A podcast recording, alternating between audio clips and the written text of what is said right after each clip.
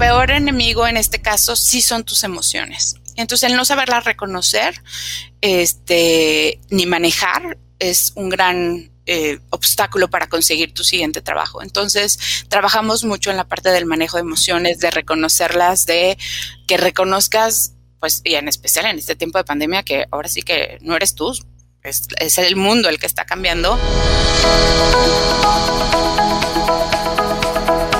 Hola, has venido a escuchar nuestras historias, ¿verdad?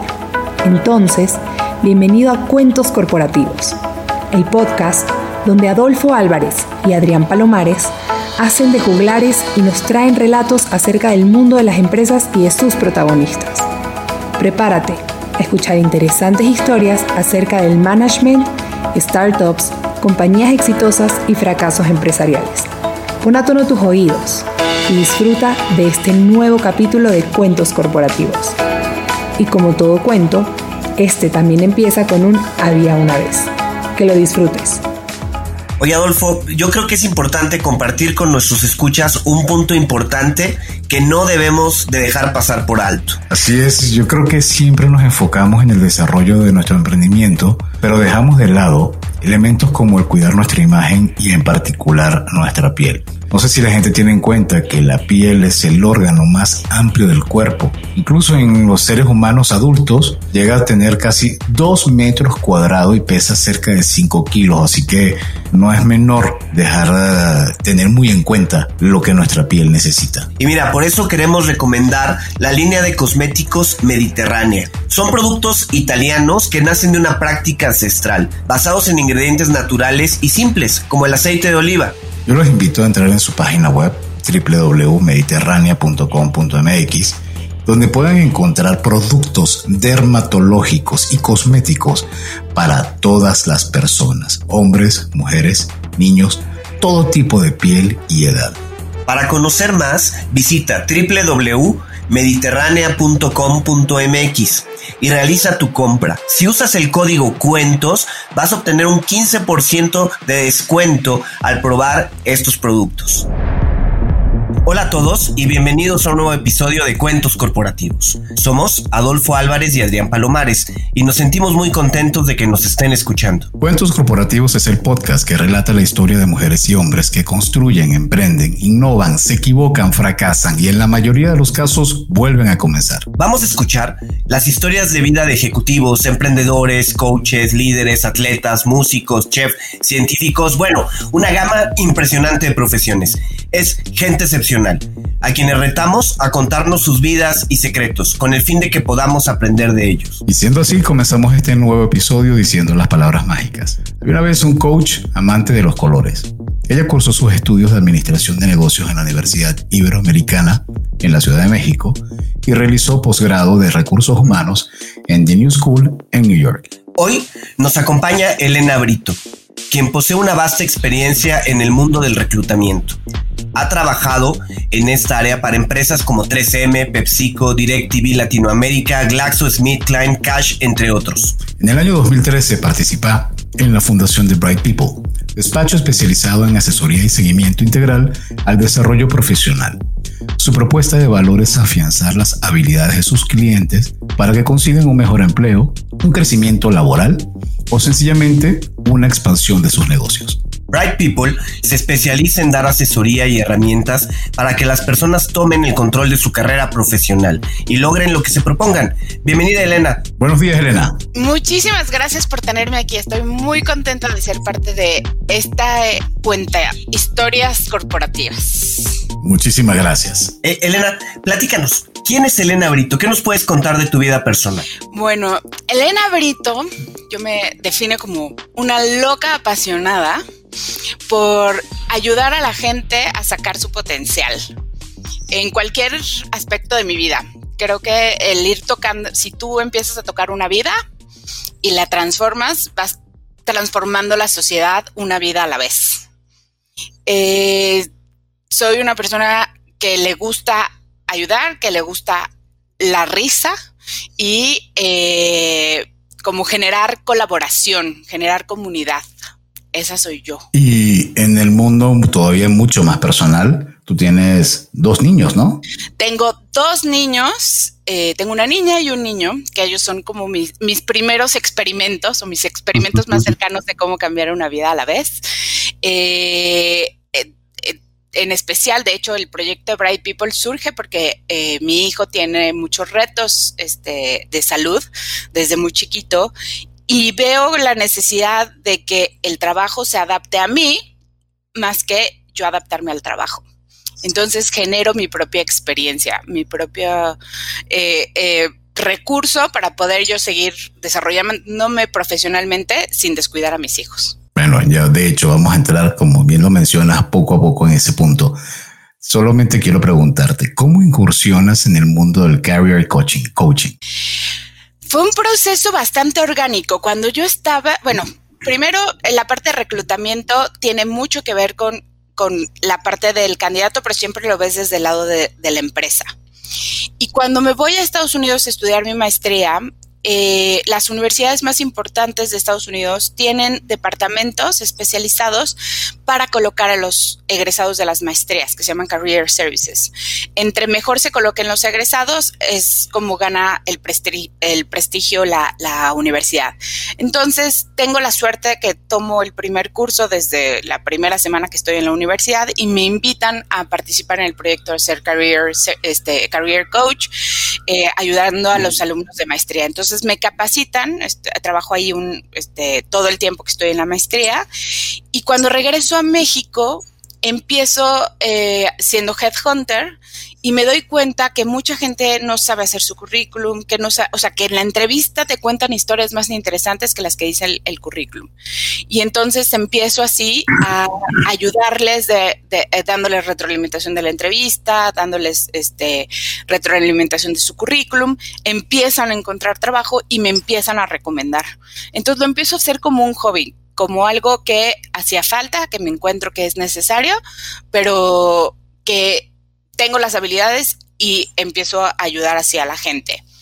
Después ya les contaré, pero bueno, de ahí me doy cuenta que necesito más herramientas para ayudar a la gente y entonces ya me certifico como coach. ¿Cómo es eh, compaginar estos dos lados del tema del reclutamiento? ¿no? Por un lado, trabajaste 16 años en recursos humanos, en áreas de recursos humanos, principalmente en reclutamiento, pero por otro lado, ahora, por lo que nos comentas, tienes la visión de, eh, del lado de la persona que está buscando empleo. ¿E, ¿Eso para ti es, es, una ventaja? ¿Te ayuda a darles este, mejores herramientas para poder avanzar en estos procesos? Sí, definitivamente. Eh, te voy a contar una pequeña historia que, eh, ilustra esto. Estábamos en un curso de entrevista donde había reclutadores y había gente, candidatos buscando trabajo la gente estaba explicando lo que hacía y los reclutadores estaban haciendo las preguntas típicas de una entrevista. Al final del ejercicio les pregunté a las personas de recursos humanos si habían entendido lo que eh, hacían las otras personas. Y desgraciadamente ni el 30% de los reclutadores habían entendido nada en la entrevista. El, estar en las dos partes me permite ser un, un puente, como un traductor de lo que está, de lo de las palabras y de lo que está buscando el reclutador para que tú puedas eh, accesar a una empresa.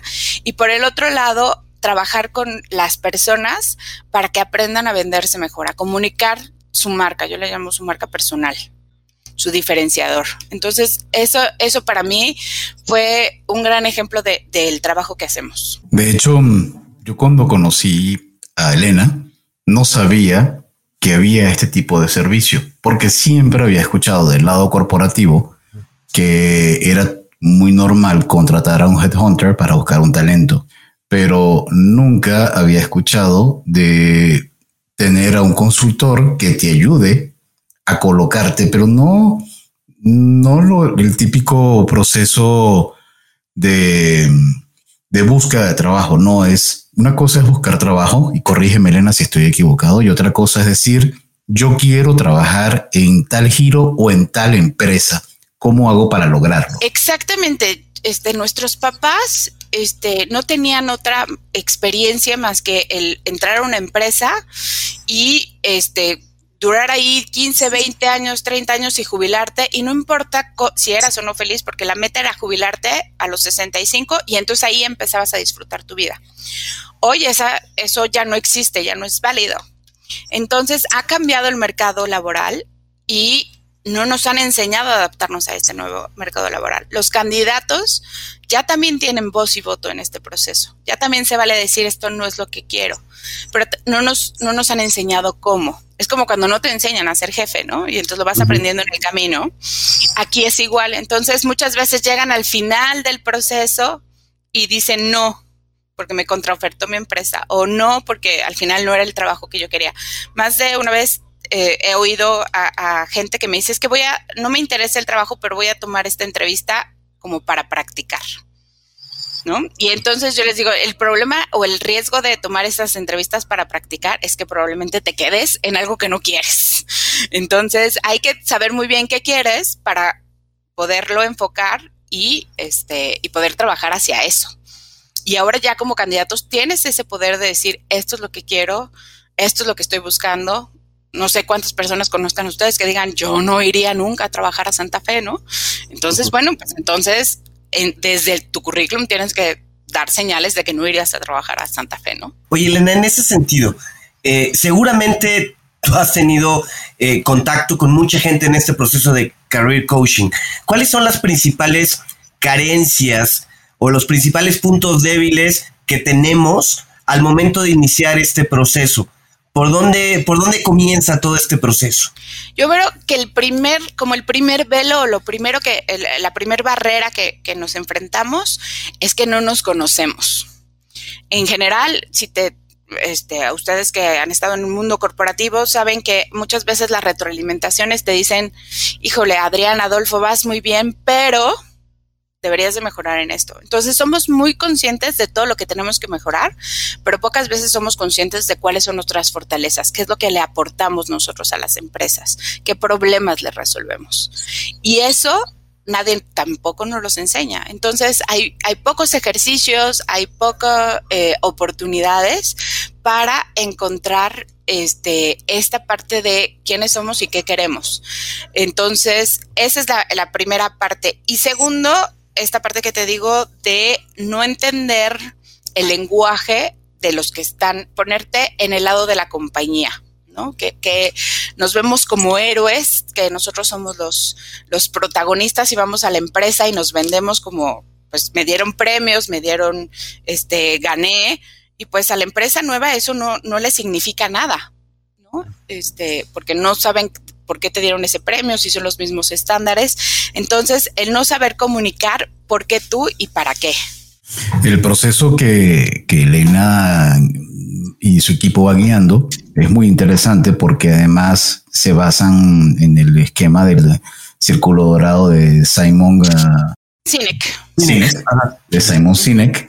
Eh, el, todo el esquema de generar tu, tu propio storytelling de tu marca personal, de encontrar realmente en qué eres bueno y cómo lo presentas.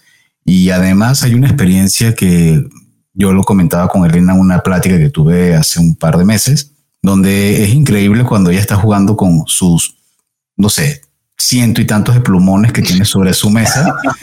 y entonces, sí, entonces para cada tema es un color distinto. Entonces es, es algo sea, yo les digo, si tienen la oportunidad, vivan la experiencia de Bright People porque realmente es una experiencia desde el punto de vista personal muy enriquecedora, sobre todo para identificar qué es lo que quieres, porque no es fácil saber qué es lo que uno quiere, parece mentira. Y creo que mientras más viejo, más difícil se te hace identificar hacia dónde quieres ir.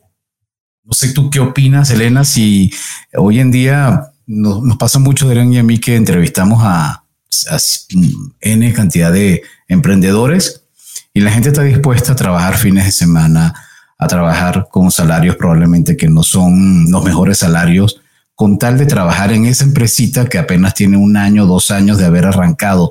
Y en cambio los grandes monstruos, como que se les está haciendo difícil capturar a ese talento ahora. Tienes toda la razón y eso tiene que ver mucho también con los motivadores. Eh, volvemos, antes hasta las compañías estaban eh, acostumbradas a que cómo te, cómo te retenían a través de billetazos, ¿no? De, de dinero, de...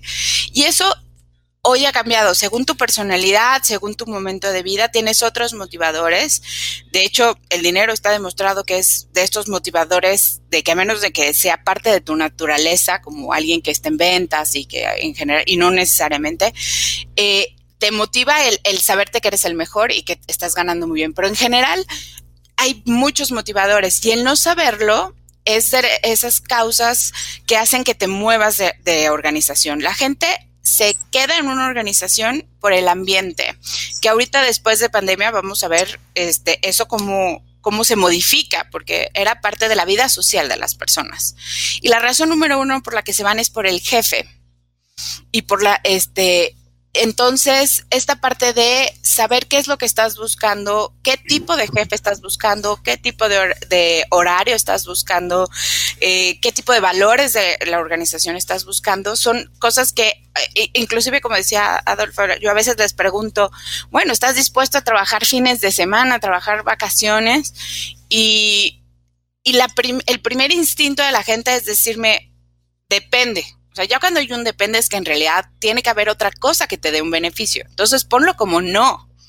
¿Y, ¿Y, qué es lo que te tienen que dar a cambio para que tú sí vayas a trabajar los fines de semana? Pero como dices tú, Adolfo, para, lo, para las nuevas generaciones, cuando yo les digo trabajar en vacaciones, es, ay, claro, mientras me dejen trabajar y yo esté en la playa, no me importa, mientras no tenga que ir a una oficina, ¿no?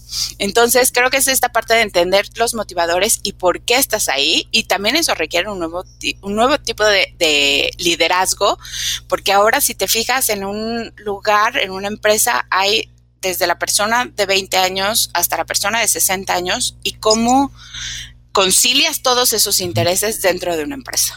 Elena, no, no quiero dejar pasar el punto que comentaba Adolfo, ¿no? El tema del uso de los plumones, me llamó la atención que son cientos de colores.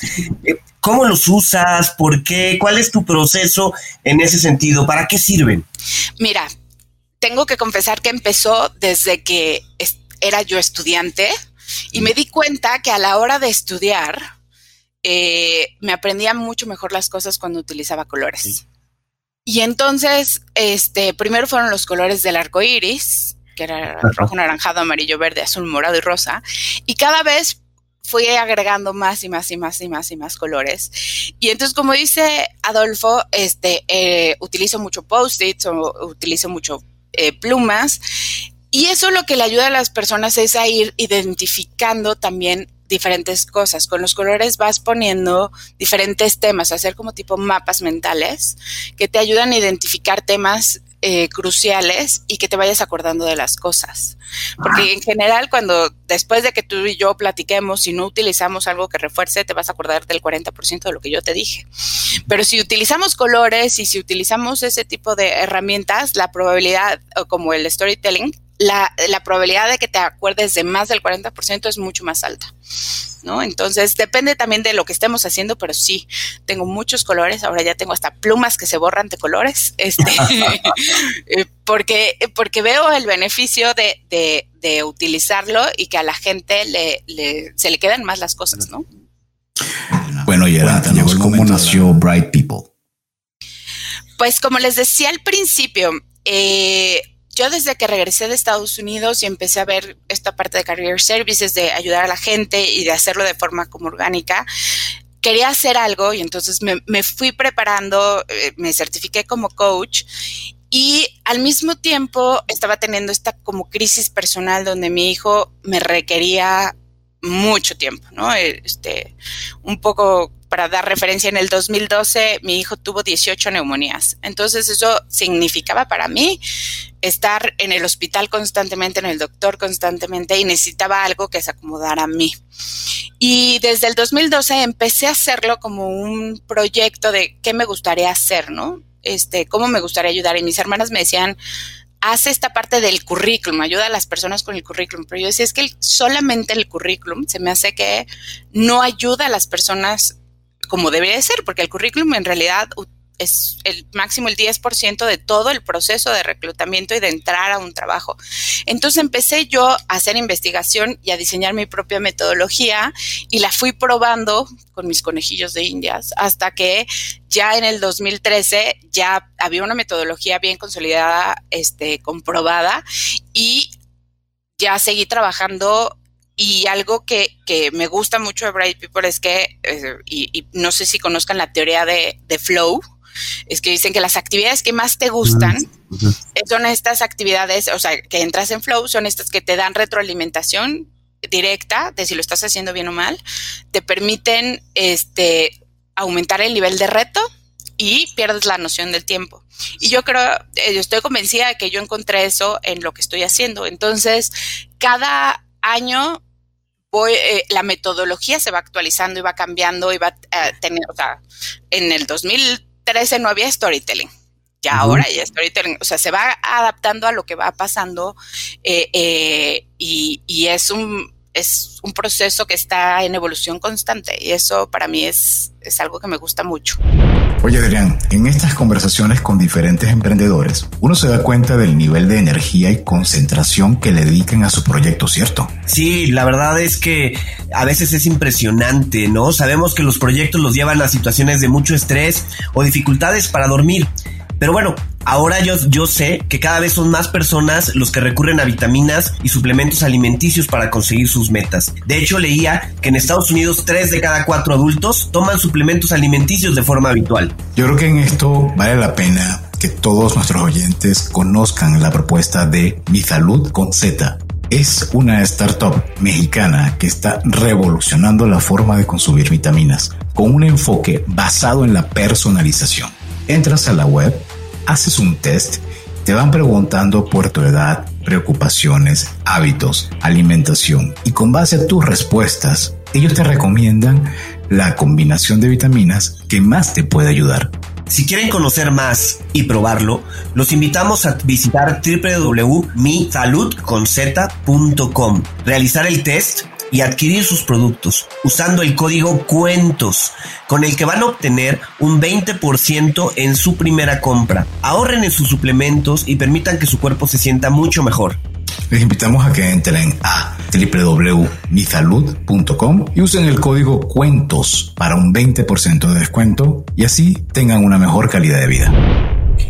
Oye, Elena, a ver, eh, yo soy un ejecutivo, un eh, empleado que estoy buscando un cambio en mi carrera. Me acerco con Bright People. Por lo que estás comentando, no solo me voy a llevar o no solo voy a obtener una revisión de mi currículum, voy a obtener mucho más, es lo que percibo. ¿Qué es lo que, qué es lo que uno de tus clientes se lleva al terminar esas sesiones y, cómo es el proceso? ¿Es una sesión? ¿Es, una, eh, es un proceso que dura seis meses? ¿Cómo es ese proceso y qué entregable se lleva una persona que pasa por el, por el proceso de Bright People? Mira, eh, es un proceso donde iniciamos con una sesión que yo le llamo exploratoria para conocer muy bien e identificar tus necesidades, porque no todo mundo tiene las mismas necesidades. Puede ser que Adolfo tuviera un excelente currículum y lo que no supiera es cómo comunicarlo. Puede que tú te comunicaras muy bien en la entrevista, pero no tuvieras un buen currículum que te abriera las puertas. Entonces, lo primero es identificar tus necesidades y qué estás buscando. A partir de eso se hace un plan personalizado de sesiones. En promedio son alrededor de 9, 10, dependiendo. Eh, y se empieza a trabajar, está en tres etapas. Una parte es la parte de autoconocimiento, de qué quién eres tú, cuál es tu marca y cuál es tu diferenciador en el mercado. ¿Por qué una empresa debería de contratarte? Pero también si lo que quieres es emprender, es por, o sea, ¿cómo serías tú como emprendedor? ¿Y qué te haría falta para ser exitoso como, como emprendedor? Porque al final tenemos todos como un área gris que que por más que le echemos muchísimas ganas, yo te podría decir, yo esta parte de el control, la atención al detalle, no soy tan buena, entonces, lo primero, o sea, yo en mi primer año, cuando ya hice el gran lanzamiento, ya tenía a tope mis horarios, pero tenía una cobranza del 70% porque no me gusta cobrar. Entonces, lo primero que tuve que hacer es tener a una administradora. Entonces, eh, el conocer lo que necesitas porque no lo vas a poder desarrollar ni nunca hacer como alguien que lo haga de manera natural, también es, esa es la parte de, autoconocimiento, saber cuál es tu diferenciador. Y la segunda etapa es ya aterrizarlo en tus herramientas, que tu LinkedIn, que tu currículum, que, que tus entrevistas hablen el mismo idioma. Y algo que, que a veces la gente quiere es que tú le hagas el currículum. Y yo estoy un poco en contra de eso porque si tú le, si yo les hago el currículum, suena Elena. Y entonces cuando vas a entrevista, el, el currículum suena Elena en lugar de sonar Adrián. Y entonces no, no suenan bien. Entonces mejor te enseño a hacerlo y que entiendas el porqué de las cosas. ¿Por qué hablas ese idioma en, en un currículum? ¿Por qué cómo lo presentas en una entrevista?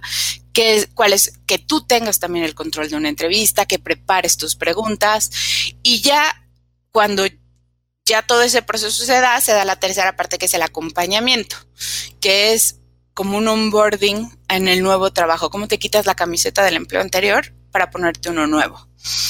Y este, igual, si vas a emprender, es cómo acompañarte a tener tus primeros clientes, porque este, lo que buscamos es tu producto mínimo viable, donde empiezas a tener ganancias desde el primer año no estas grandes inversiones que en cinco años a ver si puedes ganar dinero, no algo mucho más en cortito, donde tú puedas ir haciendo tus pequeños programas betas y vayas creciendo y este se vaya generando una, una marca si eso es lo que, lo que estás buscando. Entonces, son programas bastante personalizados a la medida y donde vamos acompañando a la persona. Y algo que puede pasar es que muchas veces llega la persona justamente ya perdí mi trabajo, ¿no? Eh, ahorita en, pandemia nos está pasando mucho y entonces mucho, eh, tu peor enemigo en este caso sí son tus emociones. Entonces el no saberlas reconocer, este, ni manejar es un gran eh, obstáculo para conseguir tu siguiente trabajo. Entonces, trabajamos mucho en la parte del manejo de emociones, de reconocerlas, de que reconozcas, pues, y en especial en este tiempo de pandemia, que ahora sí que no eres tú, es, el mundo el que está cambiando y cómo puedes sacar lo mejor de este proceso se puede prolongar por varios meses, por lo que percibo. Es un proceso eh, largo en general, ¿no? En general nos toma alrededor de tres meses. Te diré que dependiendo del nivel de la posición, tenemos una tasa de, aunque no es nuestra promesa de valor de que encuentres trabajo, eh, la mayoría de la gente encuentra trabajo en esos tres meses. Eh, pero eh, muchas veces la gente ni siquiera se a veces no se tiene que mover de trabajo porque lo que aprende es a comunicar su valor dentro de la empresa en la que está. Entonces, crece dentro de la empresa en la que está. Este, otras veces eh, entiende qué es lo que está buscando y tal vez eso está dentro de, de la empresa donde, donde está trabajando. Lo que sí el acompañamiento depende mucho de la persona. Hay gente que necesita un acompañamiento mucho más cercano, esta contención emocional, y entonces sí dura más tiempo. Y hay gente que ya encontró trabajo y nos dice muchísimas gracias eh, y, y, y, más bien nosotros luego les estamos diciendo cómo vas, ¿no? Este, pero, pero sí, depende mucho de la persona, pero en promedio como tres meses. Yo, por ejemplo, que en algún momento participé en algún proceso con Elena, a mí me sirvió mucho fue para despertar mi proceso creativo es decir, eh, del proceso creativo desde el punto de vista de negocio, de poder imaginar diferentes modelos de negocio que el día de mañana ya podré eh, evaluar si las aplico o no, pero lo interesante fue el esquema de metodología que Elena ofrecía. Ahora tocamos un punto muy interesante ahora en pandemia y lo he visto en amigos cercanos o personas que me han referenciado que han caído en fuertes depresiones porque han perdido su trabajo y están en una situación donde ahorita el mercado está muy contraído. ¿Tienen algún tipo entonces de proceso de ayuda para este tipo de personas que dicen es que no, yo mejor me, mira, me, me quedo aquí me echo a morir porque ahorita nadie me va a contratar. Hay, hay como esa actitud muy, muy negativa.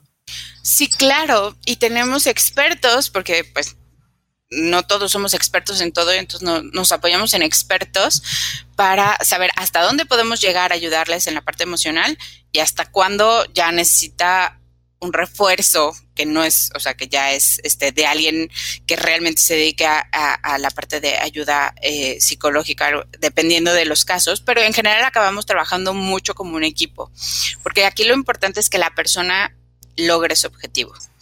Eh, pero muchas veces no es necesario. Cuando uno empieza, eh, nada más como dato curioso, se considera que la pérdida de trabajo, en especial en nuestra cultura, donde aparte el hombre en general es proveedor, se considera la tercera pérdida más fuerte del ser humano. Porque eh, es primero la pérdida de un hijo, la segunda es la pérdida de un ser querido de manera súbita y la tercera es perder el trabajo. Si te fijas, pasas, ¿cuántas horas pasas en un trabajo? ¿No? Entonces, tu vida está muy metida en eso. Si eres, aparte tienes la cultura de que eres el proveedor y que tienes que estar ahí, te, quitan una parte de tu valía. ¿no? De hecho, cuando, si yo les preguntara a qué te dedicas, generalmente la gente te, eh, te cuenta su, eh, su puesto, te dice qué puesto tiene y en qué compañía eso. Así se identifica la gente. Entonces, es aprender a que tú no eres tu puesto ni eres la compañía. ¿Cuáles son tus habilidades y qué es lo que ofreces al mercado? No porque no tengas trabajo, vales menos. Que eso es algo súper importante. La mayoría de la gente que me dice es que ahora que no tengo trabajo, o sea, ¿puedo pedir el mismo nivel de, sueldo que tenía? No, claro que sí. No o sea, no se te olvidó lo que sabías hacer. No, no, no dejaste de ser exitoso, ¿no? Lo que sí es importante es qué haces con este tiempo que tienes mientras buscas trabajo. Este, e, eso sí, eh, eh, platicando con CEOs, les hice esta pregunta de, bueno, ahora ya sabes que muchísima gente va a estar buscando trabajo, que no es elección. Entonces, tú, este, ¿qué, ¿cómo vas a evaluar esto? Y muchos decían, ¿qué haces con tu tiempo? O sea, ¿qué hiciste? Oye, en ese sentido, ¿cuál sería la recomendación para alguien que nos escucha y está pasando por este proceso? Que, no sé, que, se dedique a, eh, temas de lectura? ¿no? ¿Cuál, ¿Qué recomendarías, este, Elena, en ese punto? Yo creo que es un excelente tiempo para actualizarte. Eh, el que diga estoy súper actualizado, yo te diría, no te creo porque hace un año nadie había visto una pandemia de este tamaño y esto nos cambió a todos la forma de trabajar. Entonces, hay nuevas tecnologías, hay nuevas este, tendencias. El que eh, sepas de las nuevas tendencias, de lo que está pasando, no solamente en tu mercado o en tu, en tu industria o en, tus, o, en lo que sabes hacer. Si es mercadotecnia, no solamente tienes que pasar, eh, saber lo que está pasando en mercadotecnia, sino qué está pasando en el mundo que pueda afectar mercadotecnia, que pueda afectar eh, a una organización para que tú puedas ser más efectivo. Ya ahorita todo está interconectado. Entonces, este es una gran oportunidad para actualizarte y para mantenerte eh, como eh, en, lo, en lo que es tendencia. Hay ah, una de las formas, y, más ahorita en, pandemia, pero en general, la fuente número uno de reclutamiento es networking. Y no networking este, oye, ahí te mando mi currículum para ver si, si sabes de algo, ¿no? Es realmente generar relaciones de valor. Y ahorita también es una buena época para generar estas relaciones de valor. No necesariamente que te vayan a contratar, sino que puedes conectar con personas. Yo te puedo decir en, en justo a través de LinkedIn, en, en diciembre me felicitó alguien por mi cumpleaños en enero lo promovieron a un nuevo puesto, lo felicité y dijimos, oye, ¿por qué no platicamos de lo que está pasando en la industria? ¿no? En cómo van a regresar las empresas. Eh, él está en una empresa de, de, servicios de recursos humanos, de otro tipo ah, de beneficios a, empresas, y platicar qué era lo que estaban haciendo ellos, qué era, o sea, qué era lo que esperaban. Nos echamos una plática muy buena de una hora y vimos otra perspectiva muy diferente, que en otras circunstancias jamás nos hubiéramos conocido y jamás hubiéramos platicado una hora. Entonces, esta parte de, conectar con personas, de, generar relaciones de valor eh, importantes, es el gran momento, ¿no? Porque aparte la gente tiene el tiempo. Y, ahora, perdón. no, y no, por favor, concluye. No, no, no más, que tienen también la disposición de hacerlo. Uh, comentabas el punto de LinkedIn, que es sin duda el principal motor hacia donde la mayoría se puede volcar para tratar de, por una parte, conseguir trabajo y por otra parte, fomentar el networking. ¿Alguna recomendación que puedas dar sobre el uso de esta herramienta? Sí, te voy a decir, eh, LinkedIn ha crecido exponencialmente a, raíz de la pandemia. Se ha vuelto una herramienta de trabajo tanto para las ventas, para búsqueda de empleo, para este conseguir proveedores, para hacer negocios. Es una, es, es una plataforma que estaba hecha, o bueno, que está hecha para encontrar profesionales, no para encontrar compañías. Entonces, si yo quiero encontrar al mejor mercadólogo, eh, voy a buscar y me, me va a aparecer Adolfo. Este, seguramente te va a aparecer Adolfo. Exacto. o Adrián Palomares también. Alguno de los dos, pero eso me tiene que aparecer. Y entonces, LinkedIn es, la gente cree que es un buscador de empleo y en realidad no, es, una busca, es un buscador de talentos, de, de expertos. Es como un Google de personas. Entonces tienes que aprender a utilizarlo como esa plataforma donde tú te tienes que generar una marca y, es tu página personal donde generas credibilidad. Entonces, aprender a utilizarlo es muy importante porque no es, o sea, la parte de empleo es un pedacitito. Este, yo te puedo decir, eh, hago una, tengo una alianza con una compañía en Estados Unidos a raíz de que de LinkedIn desde hace seis años estoy trabajando con ellos y nunca los he conocido eh, o sea, en persona. Ellos están en Estados Unidos, yo estoy en México y todo ha sido a través de, electrónico, ¿no? Eh, Elena, a ver, por lo que estamos platicando, pues claramente hay muchos factores que intervienen en que alguien llegue a su empleo ideal, ¿no? O que alguien consiga un empleo desde la parte de cómo se vende, la parte de su currículum, su perfil en LinkedIn y, otros más que, seguramente yo no conozco. ¿Cuáles serían dos tips que podemos dar a alguien que esté en este proceso? Dos temas que tú dirías, enfócate en este y en este otro que, no deben de dejar pasar. El más importante es responder el por qué tú. Si tú no sabes por qué tú tienes que estar en una empresa, por qué te deben de elegir a ti, y, eso no es tu experiencia, ni tus idiomas, ni tu educación, porque eso eh, cada vez entre más arriba va subiendo, se vuelve, se va diluyendo como diferenciador. Eso es, eso es, creo que para mí la pieza más importante y clave. Y segundo, es aprenderlo a comunicar de manera clave o de manera clara si tú utilizas un lenguaje donde tu hija de 12 años o tu hijo de 12 años no lo entiende, tu mensaje no va a llegar. Entonces, esas son las dos cosas en las que yo diría te tienes que enfocar, en conocer por qué tú y comunicarlo de manera clara y muy sencilla.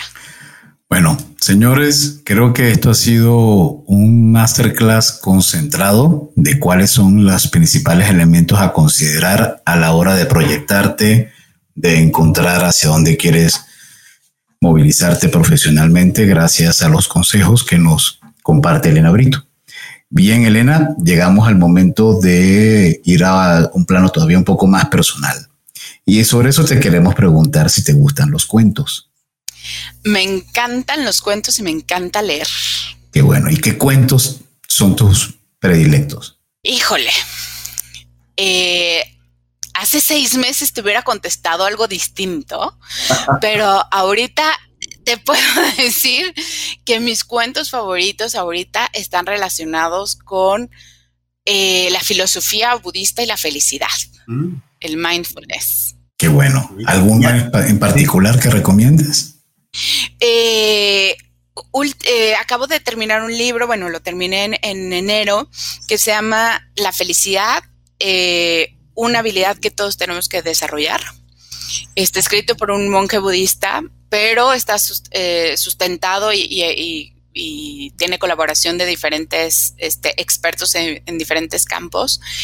Y creo que es una herramienta importante para conocer tú por qué tú por este de, conocerte y de buscar ese trabajo ideal o esa cosa que te mueve y te lleva a, querer hacer las cosas todos los días, ¿no? A levantarte de manera entusiasta.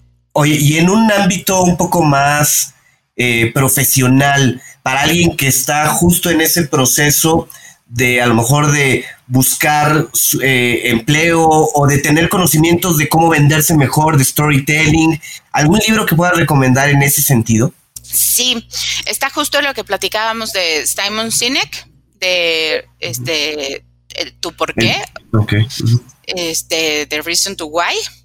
Eh, ese es un muy buen libro. Tiene dos versiones, la versión teórica y la versión práctica. Yo le sugiero la versión práctica, este, porque esa es la que te va llevando a la acción. ¿no? A que, a que realmente eh, ella está mucho más enfocado en personas y el otro libro está mucho más enfocado en, en como compañías. Elena, ¿alguna aplicación, red social, gadget que recomiendes? Definitivamente LinkedIn. Para mí ese es este como mi, mi aplicación de cabecera, porque hoy está creciendo, hoy las empresas están volteando. De hecho, estamos trabajando mucho con empresas para capacitar a su gente en LinkedIn y es lo que viene, es lo que ya está haciendo y el que no sepa utilizarlo o el que no tenga un perfil completo este, con palabras clave que sepa cómo funciona, se va a quedar fuera. Entonces, esa para mí es, es, es, una herramienta que les va a ayudar mucho a mantenerse actualizado, a hacer networking y sobre todo a generar credibilidad en el mercado laboral seas empresario o seas este o trabajes en el mundo corporativo. Sí. Elena, ¿dónde te pueden contactar nuestros cuenteros? La gente que nos escucha, ¿dónde puede llegar contigo? Bueno, en LinkedIn, supongo. En LinkedIn seguro, porque esa me encanta, pero también está la página de Bright People, que es brightpeople.mx. Y este, bueno, si también me quieren mandar un mail, es ebrito.brightpeople.mx. Entonces, en, en, en, estoy en, en, LinkedIn como Elena Brito, me pueden encontrar. Este, Elena Brito Rodríguez, Bright People. Y, y ahí estamos. Bien, Elena, un mensaje final que nos puedas regalar a quienes hoy de abriste los ojos y dicen, wow, no me he dado cuenta de estos pequeños detalles que hacen las cosas muy grandes. ¿Qué nos puedes decir como mensaje final? Como mensaje final es que tú tienes el control de tu desarrollo profesional. Está en tus manos y tú decides hacia dónde quieres ir. Esta oportunidad de si tienes 23, si tienes 40 o si tienes 60, de decidir hacia dónde quieres ir y que tomes esas riendas y lo hagas. Elena, muchísimas gracias. La verdad es que ha sido una plática muy interesante. Creo que eh, pues nos, nos deja las bases para estar atentos a qué pasos hay que seguir para justo tomar el control de, de, nuestra carrera. Muchísimas gracias y gracias a ustedes por escucharnos. Si les gustó este episodio, no duden en recomendarlo, suscribirse en su plataforma y calificarnos con cinco estrellas. Síganos en nuestras redes sociales. Estamos en Facebook, Twitter, Instagram y LinkedIn. Visiten nuestro sitio web www.cuentoscorporativos.com, en donde encontrarán las ligas a cada una de las redes y podrán suscribirse a nuestro newsletter. Les recordamos que Cuentos Corporativos es un podcast producido por Adolfo Álvarez y Adrián Palomares. La edición de sonido está a cargo de Audica Producción y en la creación de contenido y soporte de producción contamos con el apoyo de nuestra compañera Evangelina García. Y como siempre decimos, las empresas, sin importar su origen, razón de ser o tamaño, tienen todas algo en común están hechas por humanos. Y mientras más humanos tienen, más historias que contar. Y todo cuento empieza con un había una vez. Nos escuchamos en el próximo capítulo. Muchas gracias. Muchas gracias, Elena. Muchas gracias a ustedes. Gracias por habernos acompañado en este capítulo de Cuentos Corporativos. Ojalá que esta historia haya sido de tu agrado y sobre todo que te lleves ideas y experiencias que puedas aplicar en tu propio universo empresarial. Esperamos que nos escuches nuevamente y recuerda, todos los cuentos comienzan con un había una vez. Hasta la próxima.